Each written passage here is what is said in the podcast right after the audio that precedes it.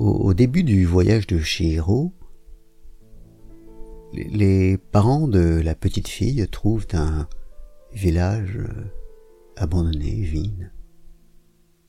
Et au sein de ce village, un, restaurant lui-même vide et abandonné, mais, où sont exposées des, victuailles fumantes. Et ils s'attablent et, se mettent à, à s'empiffrer, à, se goinfrer, à manger comme des porcs. Et, et ils deviennent des porcs.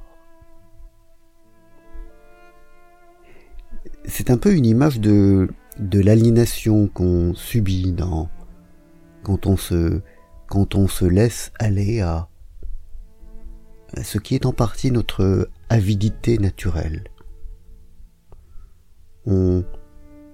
À force de vouloir posséder, on, finit par être possédé par ces choses qu'on voulait posséder.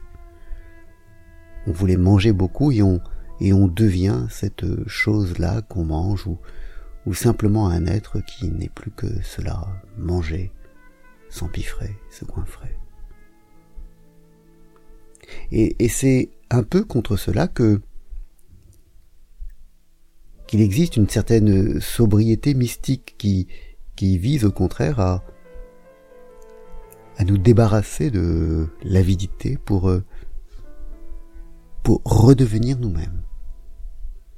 La sobriété, en, ce sens, est une façon de, oui, de, de redevenir nous-mêmes, euh, de ne plus être soumis à cette tentation aliénante, parce que c'est de l'aliénation.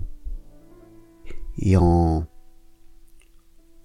en n'étant plus que centré sur nous-mêmes, en, redevenant ce que nous n'aurions jamais dû quitter comme être, nous, nous devenons en fait plus, plus purs, plus linéaires, plus droits, plus centrés. Et, en cela, la, la sobriété, contraire à, à tout l'esprit de, la société de consommation est une, est une purification.